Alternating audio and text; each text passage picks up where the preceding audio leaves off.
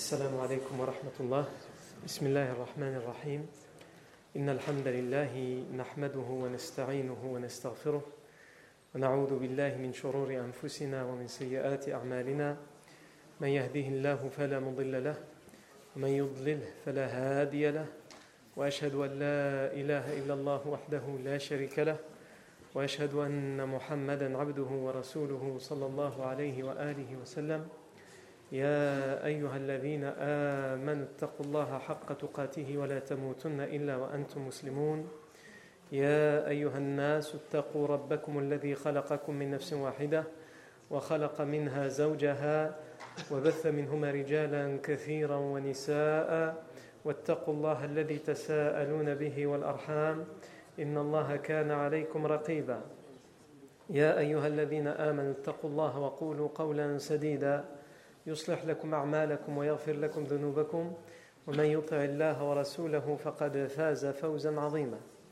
أما بعد فإن أصدق الحديث كتاب الله تعالى وخير الهدي هدي سيدنا محمد صلى الله عليه وسلم وشر الأمور محدثاتها وكل محدثة بدعة وكل بدعة ضلالة وكل ضلالة في النار. ثم أما بعد. On reprend cette année la série sur euh, la vie prophétique, Sira Nabawiya, et on s'est arrêté lors de la dernière fois où on s'est vu aux événements de la, première année de l'Égir. Donc, euh, on avait à l'occasion euh, de la reprise de l'année dernière fait un, un, rappel de toute la vie du prophète Mohammed on ne va pas le refaire cette année, parce que ça prendrait facilement euh, deux voire trois séances de rappeler tous les grands événements qu'on a déjà eus? Par contre, il est euh, tout de même important de faire un, rappel de tout ce qu'on a vu l'année dernière, c'est-à-dire tous les grands événements qui se sont passés depuis l'arrivée du prophète Mohammed à Médine jusqu'à là où on s'est arrêté. Puisque là où on s'est arrêté, on n'a toujours pas terminé la première année de l'Égir. On est toujours dans les, événements de la première année de l'Égir. Euh, comme on l'a dit, le prophète Mohammed sallallahu alayhi wa sallam, lorsqu'il arrive à Al-Madin al-Munawwara, il arrive tout d'abord dans, dans la ville de Quba. Il arrive dans la ville de Quba. Il y arrive un lundi. Il y arrive un lundi et il y reste jusque le jeudi soir, jusqu'au vendredi matin. Donc il passe quatre jours dans la ville de Quba. Il passe quatre jours dans la ville de Quba. Qu'est-ce que le prophète a fait à Quba? Le prophète tout d'abord, il a été accueilli par un homme, Kulthum ibn al-Hidm. Et lui, on n'a pas encore parlé de lui. Et on a fait exprès de pas encore parler de lui. Il y, a, quelque chose qui va se passer avec cet, cet homme, anhu, dans la première année de l'Égir. Donc, j'ai volontairement laissé le personnage de Kulthum ibn al-Hidm pour en parler par la suite lorsqu'on va arriver à, l'événement qui le concerne lui en particulier. Mais en, tout cas, en tous les cas, il est, il est accueilli par cet homme, Kulthum ibn al-Hidm, à Quba. C'est lui qui l'accueille chez lui pendant ces quatre jours. Ensuite, le prophète, pendant ces quatre jours à Quba, il inaugure la première mosquée dans l'islam. Masjid Quba. Alors évidemment, quand on dit il inaugure la première mosquée dans l'islam, ce n'est pas la, la, première mosquée dans la vie de l'humanité. La première mosquée qui a été construite dans la vie de l'humanité, c'est le Masjid al-Haram. Celle qui a été reconstruite par Ibrahim salam. Je dis bien reconstruite, puisque Ibrahim n'a fait que reconstruire ce qui avait déjà été construit auparavant, avant, bien avant lui. Non. Comme Allah Azza wa dit dans le Coran, Inna awwala bayti lin-nasi lalladhi bi mubarakan alamin. La première maison, c'est-à-dire mosquée qui a été construite pour Allah, c'est celle qui est dans la vallée de Bakka, c'est-à-dire à la Mecque. Non. Donc ça c'est la première mosquée dans l'histoire euh, de l'humanité. Ensuite, comme il nous est rapporté dans un hadith sahih, euh, on a questionné le professeur Hassan, quelle est la première mosquée Le professeur Hassan a dit, c'est le, le, le, Masjid al-Haram. Ensuite, laquelle Lui a demandé le compagnon, le professeur Hassan a dit, Al-Masjid al-Aqsa. Donc, quand on dit que la première mosquée qui est inaugurée dans l'islam, c'est-à-dire dans la révélation islamique du prophète Mohammed, c'est celle de Quba. Même s'il y a divergence entre les savants sur le fait que euh, le verset qui en parle, est-ce qu'il parle de cette mosquée-là, la Masjid al-Taqwa, la mosquée qui a été fondée sur la piété, est-ce qu'elle désigne, est-ce que ce verset désigne celle de Quba ou celle de Médine? Mais le plus probable est de dire que c'est celle de Quba, Wallahu tabaraka wa ta'ala a'la wa a'la. Donc il inaugure la mosquée de Quba. Ensuite, le prophète quitte la ville de Quba pour aller à Al-Madina, Al-Munawara, où tout le monde l'attend. Donc, Madina, Al-Munawara, tout le monde sait que le prophète est là, il est en sécurité. Avant qu'il n'arrive à Quba, comme on l'avait déjà expliqué à plusieurs reprises, tout le monde était angoissé, inquiet pour le prophète Mohammed parce que tout le monde le savait pourchasser, rechercher, mort au vif. Comme on l'a expliqué, on va parvenir sur toutes les péripéties de cette aventure dans le, chemin de l'immigration. Mais dès qu'il est arrivé à Quba, on le sait en sécurité, et les gens de Médine l'attendent. Les hommes, les femmes, les enfants, les vieillards. Non. Le prophète salam prend la route vers le donc c'est à peu près euh, euh, à 7 km l'endroit où le prophète était, à Quba, chez le Kulthum ibn al-Hidm, et l'endroit où il va s'arrêter définitivement à Médine, c'est-à-dire dans la tribu des Bani Najjar, c'est à peu près à 7 km. Non. Le prophète sallam prend la route. Il faut savoir que sur tout le chemin qu'il traverse, tout le monde veut le saluer, tout le monde veut le rencontrer, tout le monde veut le voir. Donc ça prend déjà un certain temps. À l'époque, il n'y a pas de voiture, il n'y a pas de transport en commun, les pieds ou les chameaux. Donc ça prend un certain temps et il faut ajouter à cela le fait que tout le monde veut le voir, le rencontrer, le saluer, lui parler, lui poser des questions. Et le professeur sallam s'arrête à l'heure du zénith, donc l'heure de la prière de Dhuhr, le vendredi, pour célébrer la première Jumu'ah, pour célébrer sa première Jumu'ah en tant qu'imam. Ce n'est pas la première Jumu'ah dans l'islam. Le professeur Sam ne pouvait pas encore célébrer le Jumu'ah à la Mecque puisqu'ils étaient persécutés.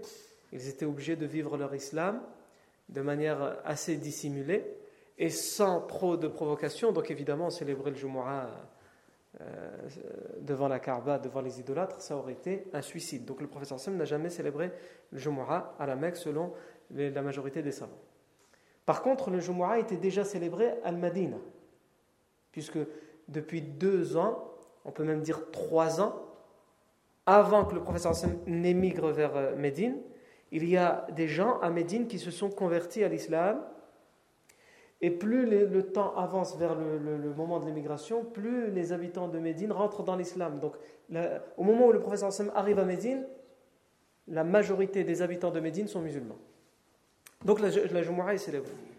Et elle est célébrée par, un compagnon très important, As'ad, As'ad ibn Zurara, radiallahu anhu.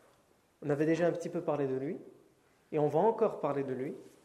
En même temps qu'on parlera tout à l'heure, je vous dis, de, l'homme à Quba qui a accueilli le professeur Sam, Kulthum ibn al-Hidn, ça va être justement la prochaine étape après le rappel de, de ce qu'on est en train de voir, de ce qu'on a vu l'année dernière. Euh, ces deux personnages vont. Il va leur arriver quelque chose pendant cette, cette première année. Je n'en dis pas plus, sinon vous ne reviendrez pas la semaine prochaine. Et donc, ça, on parlera plus en détail de ces deux personnages. En tout cas, c'était As'ad ibn Zurara, radiallahu anhu, qui euh, qui célébrait le Jumu'ah. À tel point que, comment on le sait, ça c'est dans un hadith qui nous est rapporté, euh, qui, est, qui, est, narré par le, compagnon, le, fils du compagnon Karb ibn Malik, qui dit Mon père, donc le compagnon Karb ibn Malik, c'est son père, était vieux et aveugle. À l'époque où il était vieux et aveugle, c'est moi qui le guidais vers la prière. Et je le prenais pour le ramener à la mosquée, parce qu'il tenait à, prier en groupe à la mosquée. Et il dit, et c'est moi qui le prenais, comme il était aveugle, pour le conduire à la, mosquée pour euh, le Jumu'ah. Et à chaque fois qu'on y allait pour le Jumu'ah, dès qu'il entendait l'adhan pour la prière du Jumu'ah, il avait l'habitude de dire Oh mon Seigneur, fais clémence, Allahumma arham As'ad ibn Zurara. Ô Seigneur, fais clémence au compagnon As'ad ibn Zurara. Et son fils se pose la question pourquoi à chaque fois qu'il y a le jour du Jumu'ah, il fait cette dua pour As'ad ibn Zurara? Est-ce que c'est une sunnah Est-ce que, qu'est-ce qui, Pourquoi? Qu'est-ce qui le pousse à faire ça? Et donc il dit un jour, je lui ai posé la question pourquoi tous les vendredis, dès que tu entends l'adhan, tout de suite tu dis qu'Allah fasse miséricorde à As'ad ibn Zurara Il dit parce que je me rappelle encore qu'avant l'arrivée du prophète Mohammed, c'est lui qui célébrait le Jumu'ah. C'était les premières Jumu'ah dans l'islam. C'est lui qui les célébrait à Médine, c'est lui qui présidait la Jumu'ah. Et donc, dès qu'il y a l'adhan du Jumu'ah, ça me fait rappeler As'ad ibn Zurara, et donc je demande qu'Allah lui fasse clémence et miséricorde. Le prophète arrive, difficilement, mais arrive dans la ville de Médine parce qu'il est retenu, à chaque fois on veut le voir. Et la ville de Médine, comme nous l'ont raconté les compagnons, et en particulier le compagnon Anas ibn Malik, anhu, comme on l'avait vu, Anas ibn Malik était un enfant à ce moment-là, on peut dire entre 8 et 10 ans, au moment de l'arrivée du prophète. Et c'est lui qui nous raconte l'arrivée du prophète Mohammed. Et il dit il n'existe pas un habitant de Médine qui n'était pas dehors. Peu importe, musulman ou non. Tout le monde n'était pas encore musulman à Médine. Il y avait les tribus juives, il y avait encore des idolâtres, il y avait des bédouins autour, etc. Tout le monde était dehors. Tout le monde voulait voir le prophète Mohammed. Et il dit il n'y avait plus de place ni dans les rues pour les gens, ni sur les terrasses des toits. Les gens étaient partout pour accueillir le prophète Mohammed Et chaque quartier, chaque tribu tentait d'obtenir l'honneur d'héberger le prophète Mohammed sallallahu alayhi wa sallam. Et on nous dit dans certaines narrations, comme on l'avait dit, que chaque chef de quartier prenait les nacelles de, la chamelle du prophète Mohammed sallallahu en disant Chez moi, ô messager d'Allah. Chez nous, dans notre tribu, dans notre quartier, et chez moi, le chef de tribu. Mais l'autre venait Non, ce sera chez moi, ô messager d'Allah. Et le professeur sallam a dit Laissez la chamelle car elle suit ses ordres. Allah lui a donné un ordre, elle sait où est-ce qu'elle doit aller. Ah, il n'y a pas euh, Google Earth ni GPS, mais t'inquiète pas, elle ne va pas se perdre. Elle sait où elle doit aller, il faut juste la laisser faire. Faites-lui confiance. Jusqu'à ce que, subhanallah, la chamelle s'arrête chez les Bani Najjar.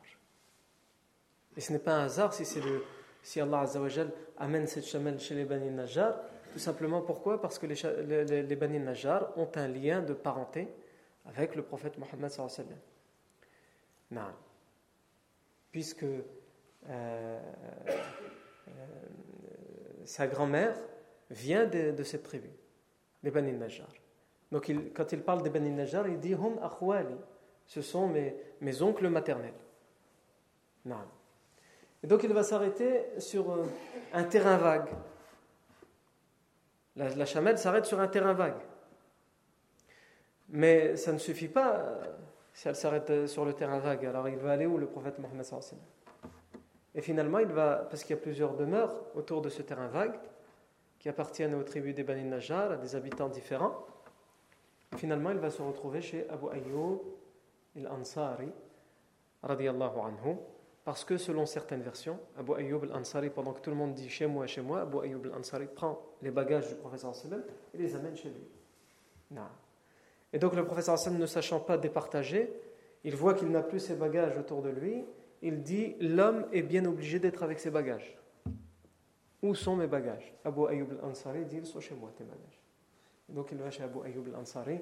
On va pas revenir non plus sur les détails comment Abu Ayyub al-Ansari et son épouse Umm Ayyub al-Ansari ont accueilli pendant ces jours le prophète Mohammed pendant que la mosquée de Médine était construite et euh, la, demeure du prophète Quand on dit la demeure, c'est une chambre, yani, la haqiqa.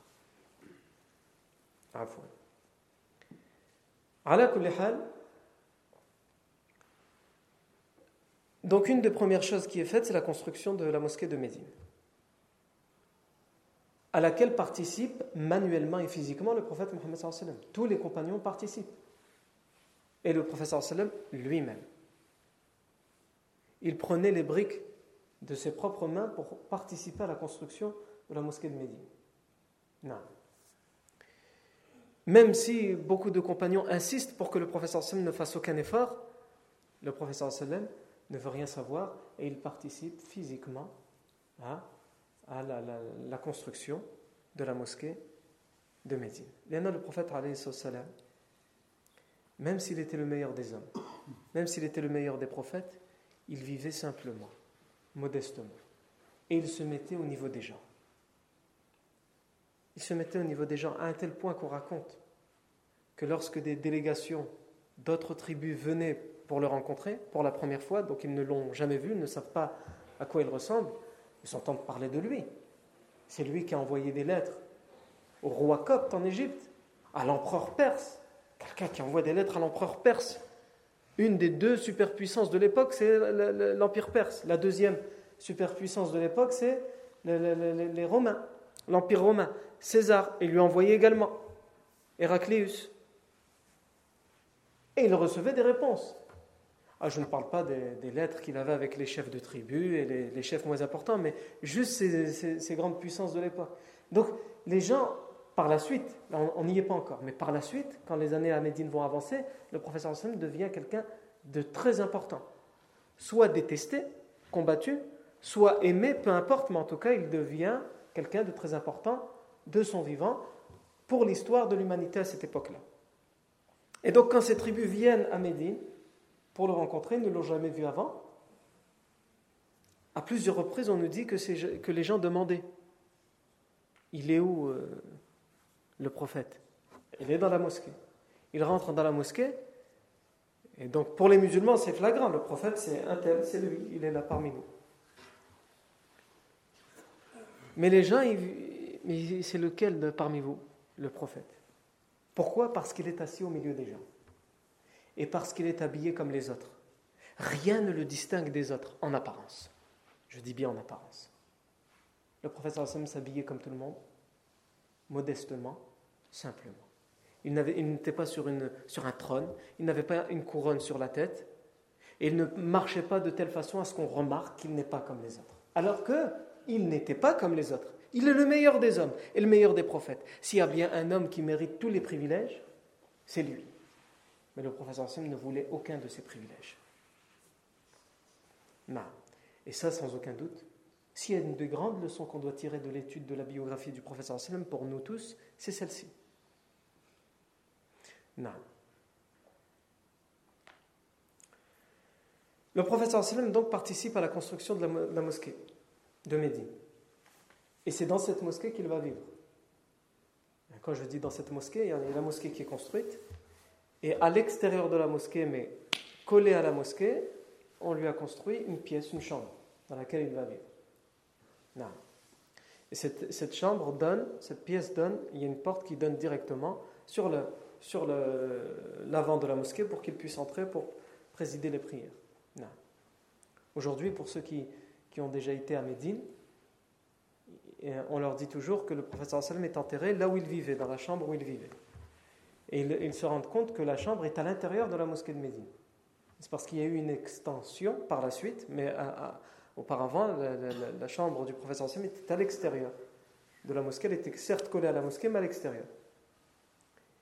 Mais euh, pendant le, le, califat ottoman, il y a eu une extension vers l'avant qui a introduit la tombe du professeur sallam et donc sa chambre dans laquelle il a vécu à l'intérieur de la mosquée. Non. Et donc l'imam, jusqu'à il y a encore quelques années, puisque depuis euh, deux ou trois ans ça a changé, l'imam euh, priait devant, yani, la, la tombe était derrière. Non. Sauf que maintenant ils ont changé, ils ont remis là où le professeur sallam priait, l'imam maintenant il prie, il prie derrière, yani, de façon à ce que même si c'est toujours dans la mosquée, l'extérieur, il n'y a personne qui prie à cet endroit-là pendant les prières quotidiennes. Non. Donc la première chose qui a été mise en place, c'est la construction de la mosquée prophétique, Masjid Nabawi.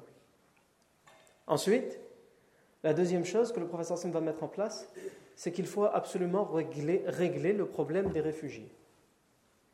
Quand le professeur Hassan arrive, il n'est pas le seul.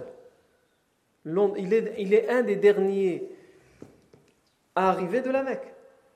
La majorité des émigrants sont déjà arrivés. Le professeur Hassan a attendu que tout le monde parte il a attendu l'ordre d'Allah et l'ordre d'Allah ne lui est venu que lorsque la plupart des musulmans de la Mecque avaient déjà quitté secrètement la Mecque et ils étaient arrivés à Médine. Donc il fallait régler le problème des réfugiés. Il y avait des centaines de personnes qui se sont retrouvées dans cette ville. on dit cette ville, mais en réalité à l'époque c'était un petit village. Dans le village de Médine. Et donc il y avait peut-être presque autant d'habitants de Médine que de, réfugiés. Non. Et le professeur sallam a tout de suite réglé le problème. C'est-à-dire, dès que le problème s'est posé, le problème n'a pas eu le temps de se poser qu'il était réglé. De quelle manière Et le professeur Hassan a mis en place la fraternisation entre les compagnons de Médine et les compagnons de la Mecque. Chaque compagnon de Médina devait prendre en charge un compagnon de la Mecque, l'héberger et l'aider dans sa nouvelle vie.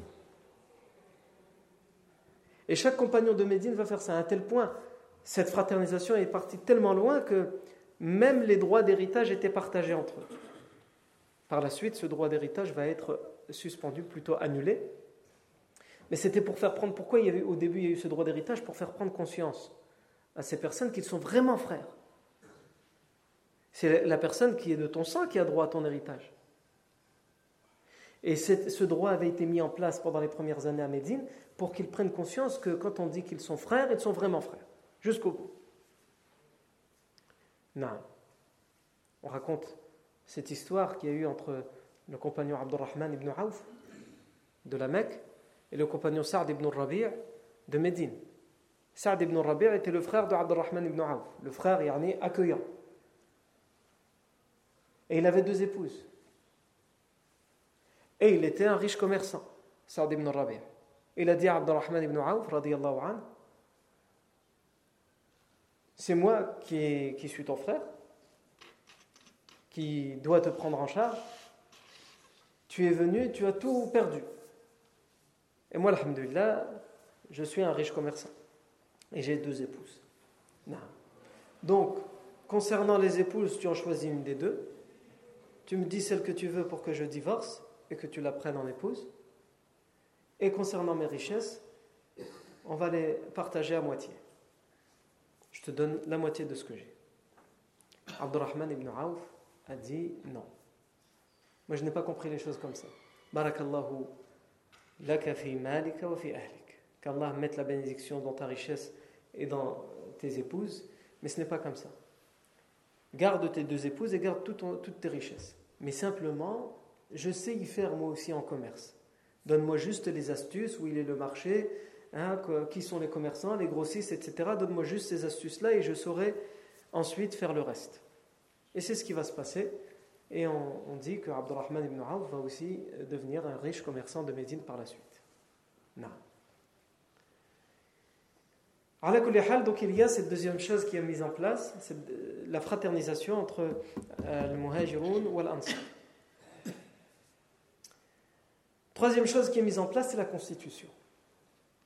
Le professeur Hassan, quand il arrive à Médine, il arrive dans une ville, comme on l'a déjà dit plusieurs fois, cosmopolite. C'est quoi une ville cosmopolite? C'est-à-dire des gens d'origine différente, de croyances différentes et d'ethnies différentes.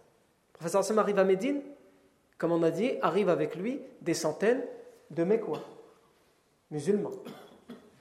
Il y a à Médine beaucoup de musulmans, beaucoup de Médinois se sont convertis à l'islam, mais ils sont médinois, ils ne sont pas mécois. Et ces différences, elles ont un sens à l'époque. quand je dis à l'époque, aujourd'hui aussi, malheureusement, ces différences, elles ont beaucoup de sens. Quand tu dis à quelqu'un, bah, c'est la même chose, euh, les pays du Maghreb, ah non, c'est pas la même chose. Marocain, c'est marocain, Algérien, c'est algérien. Alors qu'au final, c'est exactement la même chose.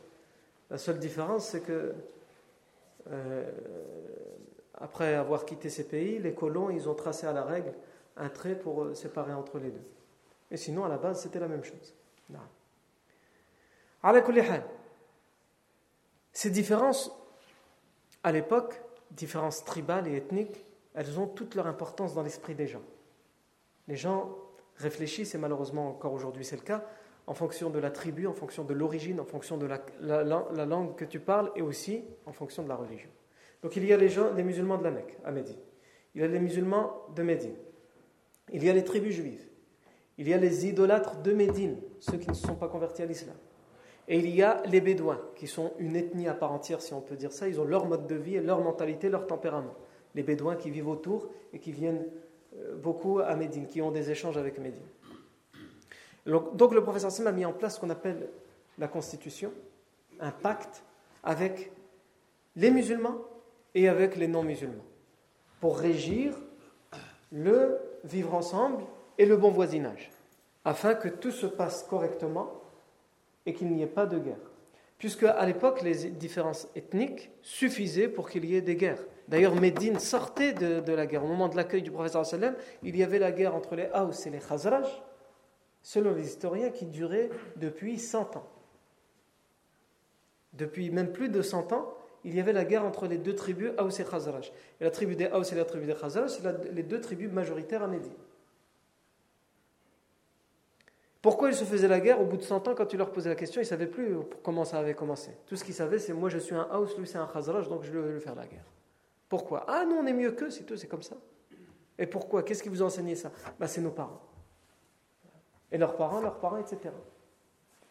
Et ça, c'est encore tout frais, même si la guerre a cessé depuis le, serment d'allégeance de l'Aqaba, quand ils ont prêté serment d'allégeance à la Mecque pour accueillir le professeur sallam, et pour, lui, pour, euh, pour, qu'il s'engage à lui devoir obéissance, ça a cessé, mais c'est encore tout frais. Donc, euh, il y a un risque de revenir à ces guerres civiles. C'est pour ça que cette fraternisation elle est importante, non seulement pour régler le problème des réfugiés, mais aussi pour faire prendre conscience aux gens que malgré les différences, il y a quelque chose qui nous unit. Mais ça, c'est pour les musulmans. Alors les non-musulmans, pour que le vivre ensemble se passe correctement, le prophète sallam, en arrivant à la Mecque, il a mis en place un pacte qu'on appelle nous une constitution, qui gère et qui régit la façon de se voir, la façon de se comporter avec l'autre. On va pas va pas refaire, on l'a déjà fait en plusieurs séances. Chaque article de cette constitution, qui comporte plus de 40 articles, mais simplement, on va rappeler les choses essentielles qui ressortent de cette constitution. Premièrement, liberté de croyance. Le professeur Hassan arrive et il stipule dans cette constitution qu'il n'est pas venu pour imposer aux gens l'islam. Il les appelle à l'islam et ensuite libre à chacun d'accepter de répondre à cet appel ou non. Liberté de croyance. Deuxièmement, liberté de conscience. Chacun a le droit de penser ce qu'il veut tant qu'il ne fait pas du tort à autrui. Troisièmement, le droit à la légitime défense. Le droit à la légitime défense. Puisque c'était quelque chose qui était problématique à l'époque. Quelqu'un qui se défendait, qui faisait du tort à quelqu'un, mais il était en légitime défense. Les gens à l'époque ne regardaient pas s'il est en légitime défense, s'il a raison s'il n'a pas raison. Les gens à l'époque, ils regardaient, il appartient à quelle tribu? À notre tribu, donc il a raison. Peu importe ce qui s'est passé, pourquoi il a frappé, pourquoi il a, il a raison parce qu'il est avec nous. Il n'appartient pas à notre tribu, même si c'était lui qui était victime d'injustice, il a osé lever sa main, soi-disant pour se défendre. Il, prenait le risque d'être condamné à mort et dans les cas les moins pires, d'être exilé ou d'être réduit à l'esclavage. Le professeur Sim met un terme à cela en régissant le droit à la légitime défense. Une personne faible a le droit de réclamer son droit et il a le droit à la légitime défense. Également, le droit d'asile. Professeur Sim met en place le droit d'asile. La charte de l'ONU qui, régit euh, les droits d'asile n'a été euh, écrite que dans les années 50 et ensuite euh, perfectionnée dans les années 60. Il y a plus de 14 siècles, le professeur Sam, dans cette constitution, met en place le droit d'asile. Que lorsque quelqu'un est pourchassé, juste pour son opinion, ou qu'il est pourchassé de toute façon injustement et qu'il demande de l'aide, il est du devoir du musulman de lui offrir l'asile, que cette personne soit musulmane ou non. C'est dans cette constitution le droit d'asile. On l'avait vu. Le professeur sallam met en place également le pouvoir judiciaire qui est très important. Pouvoir judiciaire pourquoi? Parce qu'il peut y avoir des litiges entre les gens de même croyance, de même ethnie, mais aussi il peut y avoir des litiges entre les gens qui ne sont pas de même croyance et de même ethnie. Et le professeur Sam explique dans cette constitution comment, dans, dans les cas de litige, juger, comment départager. Et enfin, quelque chose d'un peu plus spirituel, cette constitution sacralise la ville de Médine. Elle rend sacrée la ville de Médine. Comme la Mecque est sacrée, elle rend la ville de Médine sacrée. Alors ça, c'est quelque chose qui a une teneur spirituelle et religieuse, mais bien plus que ça, au-delà du spirituel, ça donne la sécurité dans la ville de Médine. Parce que quand on dit que cette ville est sacrée, ça veut dire quoi? Ce que la Constitution a dit, cette ville est sacrée. On ne peut y verser le sang. On ne peut donner protection et asile à quelqu'un qui fait répandre le sang, la corruption, la justice. On ne peut abattre les armes. On ne peut tuer les animaux, etc. C'est ça la sacralisation de la ville de Médine. Et donc, ça a d'abord cet aspect spirituel, que ça, la ville de Médine est importante dans la religion, etc. C'est un aspect spirituel, mais c'est aussi une façon de mettre la sécurité dans toute cette ville, afin que toutes ces personnes qui viennent d'origines différentes, de tribus différentes et qui ont des religions différentes, puissent vivre ensemble sans aucun problème. Et c'est ce que l'islam amène. C'est ce que l'islam amène en premier lieu. Le professeur dès qu'il arrive à Médine, il arrive à Médine en tant que quoi? En tant que chef. Avant qu'il arrive, deux fois, par deux fois, les Médinois lui ont prêté serment d'allégeance. Serment d'allégeance de l'Aqaba le premier et serment d'allégeance de l'Aqaba le second. Ils lui prêtent serment d'allégeance, tu es notre chef, quoi que tu dises, nous le ferons. Et eux, ils ont l'habitude de prêter serment d'allégeance en disant, c'était comme ça à l'époque, si tu nous demandes de faire la guerre, on fera la guerre. C'est ça, prêter serment d'allégeance. Le professeur Hassan vient pour faire la paix. Il arrive à Médine et première chose qu'il met en place, comment vivre paisiblement, sereinement, en paix avec les autres quel que soit leur mode de vie. Non. Donc ça, c'est la, troisième chose que le prince met en place, la euh, constitution. Ensuite, parmi les événements qui se sont déroulés la première année euh, de l'Égir, donc la première année où le professeur Sam se trouve à Médine, il y a également le, la mort de certains personnages qui étaient importants même s'ils n'étaient pas musulmans. C'était des personnages importants à la Mecque. On avait cité par exemple le Walid ibn al-Mughira est mort quelque temps après l'arrivée du professeur Salman à. Le Walid ibn al-Mughira était un des notables de la Mecque et c'était une des personnes qui était la plus virulente dans son hostilité euh, au prophète Mohammed et à l'islam. Tout comme on avait cité Uhayha ibn al-As, qui lui aussi était un notable originaire de Taif, une ville au sud de la Mecque, et qui lui aussi était très hostile au prophète. Pourquoi on a parlé de ces deux événements-là? Parce que la première bonne nouvelle qu'il y a cette année-là, c'est l'arrivée du prophète à Médine. Le fait que Médine est devenu un refuge et qu'enfin les musulmans peuvent se rendre à Médine, y vivre et surtout y pratiquer leur religion tranquillement, ce qu'ils n'ont jamais pu faire à la Mecque. Non.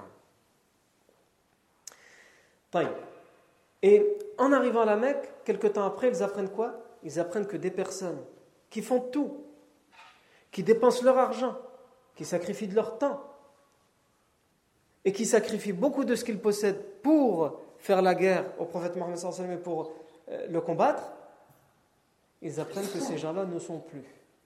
Donc sans aucun doute, ce sont des événements importants. Non.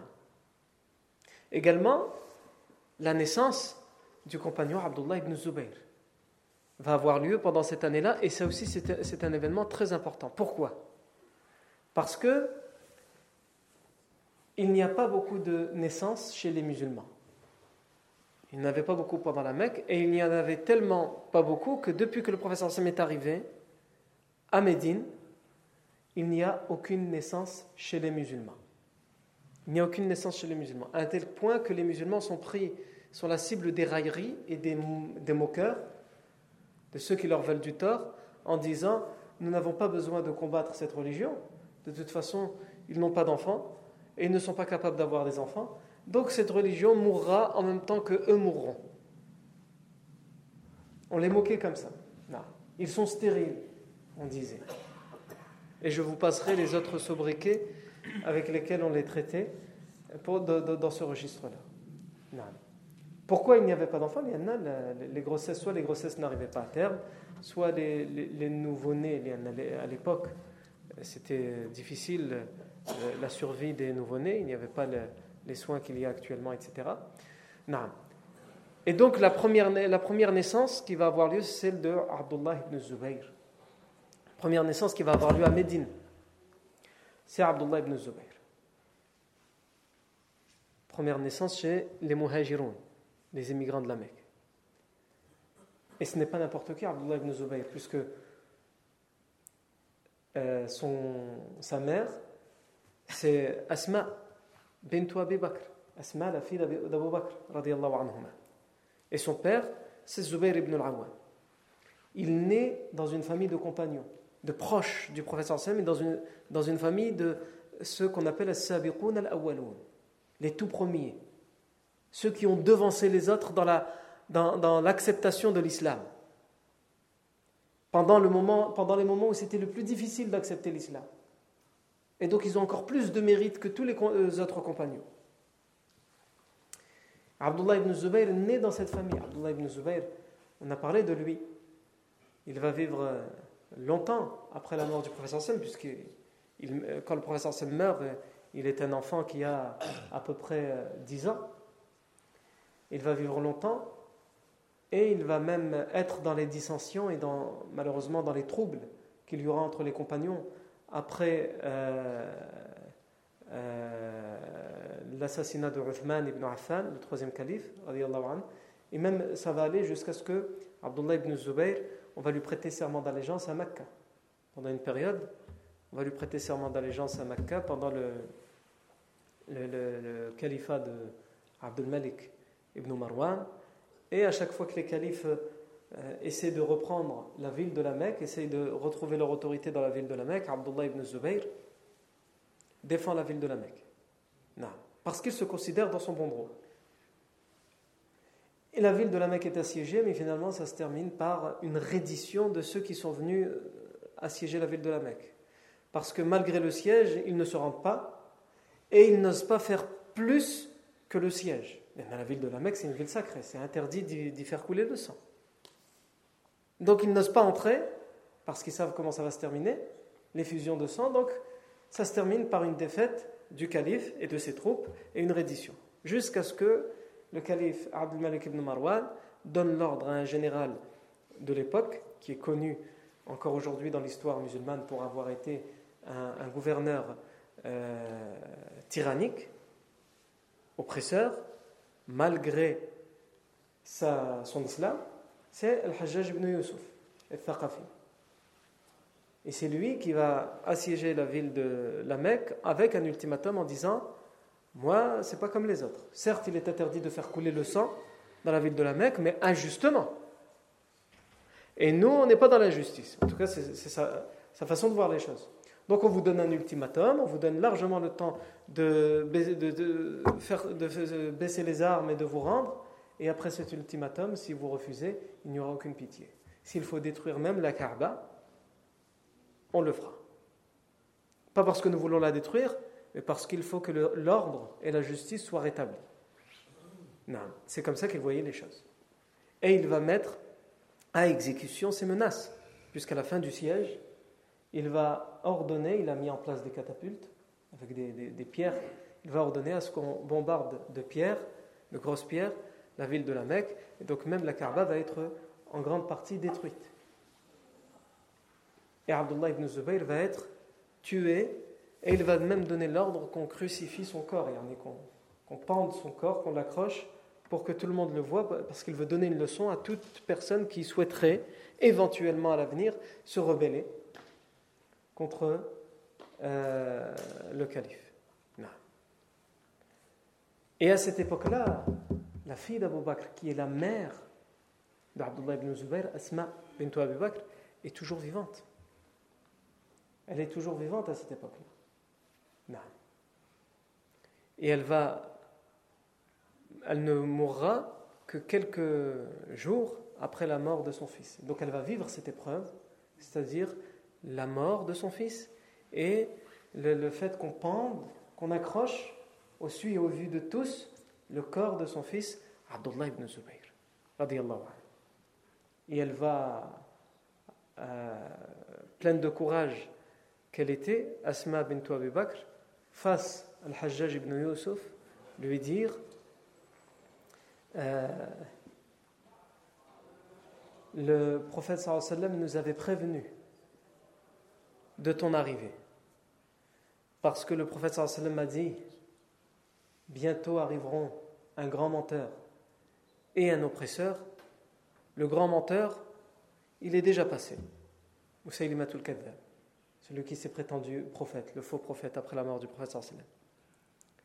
Et quant au, à l'oppresseur, le tyran assoiffé de sang, c'est toi. Non.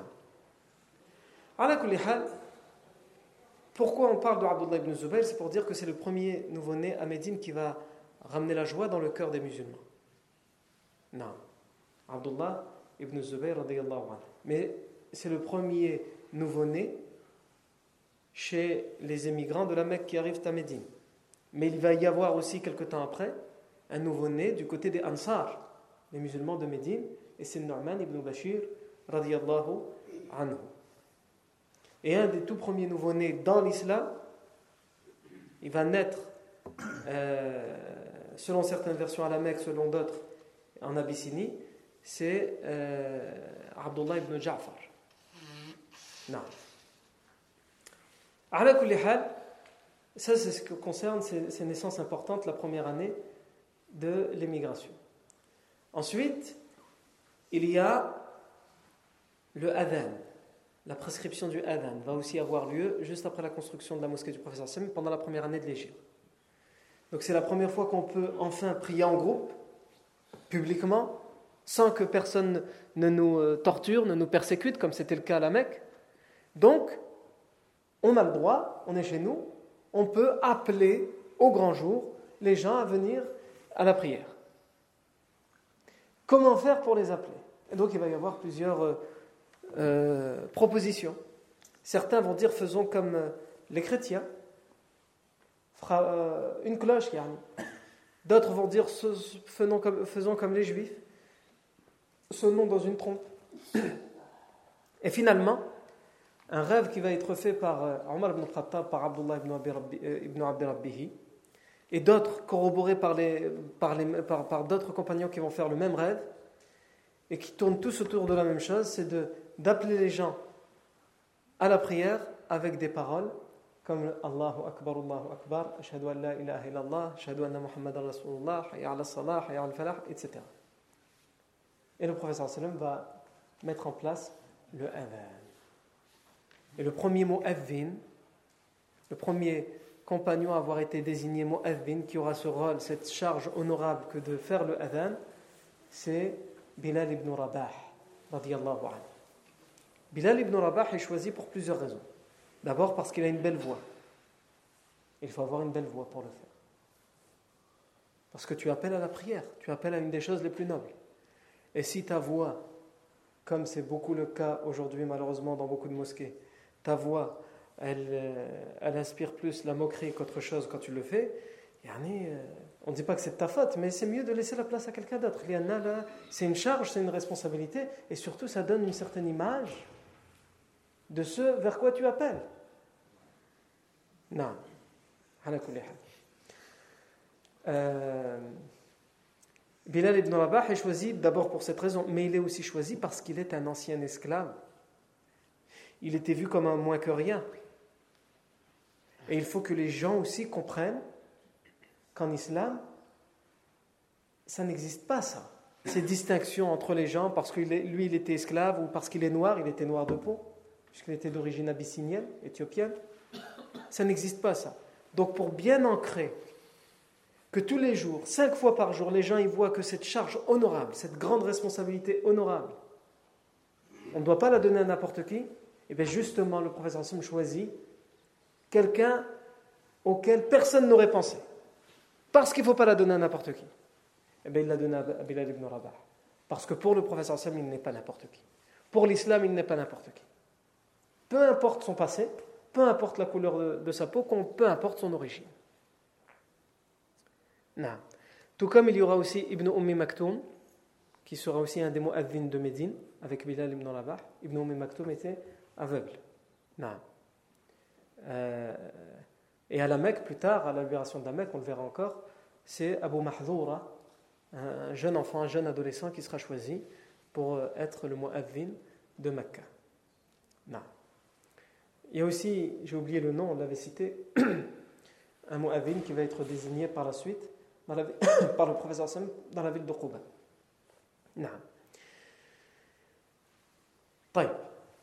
Ça, c'est le adhan. Ensuite aussi, toujours cette première année de l'émigration, le, on avait parlé de la fièvre de Médine, Hum al-Madina, la fièvre, la maladie de Médine. Médine était connue à l'époque pour être une, ville, pour les personnes qui, n'y vivaient pas tout le temps, qui n'y étaient pas nées, il était très difficile de s'y acclimater, à un tel point que les gens tombaient facilement malades dès leur arrivée. Et c'est ce qui va arriver à la plupart des compagnons qui vont arriver à Médine. Ils vont tomber malades, ils vont être pris de ce qu'on appelait Hum al-Madina, la fièvre de Médine.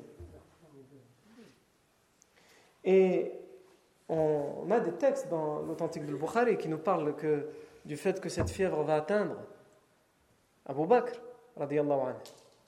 Elle va atteindre Bilal ibn Rabah également. Et d'autres compagnons. Et le professeur sallam va faire une invocation. Les compagnons vont, vont s'en plaindre de cette fièvre de Médine et il va faire une invocation. Il va dire Allahumma habib ilayna al-madinata ka hubbina makkata aw ashad wa sahihha وبارك في صاعها ومدها وانقل حماها فاجعلها بالجحفة Ô Seigneur, fais face au Seigneur que nous aimions la ville de Médine comme nous aimons la ville de la Mecque. Ou bien plus encore. Professeur Sami dit, ou bien plus encore et mets-y la santé, la bonne santé. Et mets la bénédiction dans ces mesures, le sa' et le moud, les poignées, les outils de mesure. Et déplace la fièvre, la maladie, hors de Médine, mets-la al-Juhfa. Et Allah Azzawajal va répondre à cette évocation, à tel point que le savant Al-Khattabi dit, comme c'est rapporté par Ibn Hajar al-Asqalani, que par la suite, et jusqu'à aujourd'hui, cet endroit qui est appelé le Jurfa, qui est pratiquement inhabité, les gens qui se rendent dans cet endroit et qui s'y arrêtent pour une raison ou pour une autre tombent malades. Les gens qui, boivent de l'eau des puits de Jurfa tombent malades.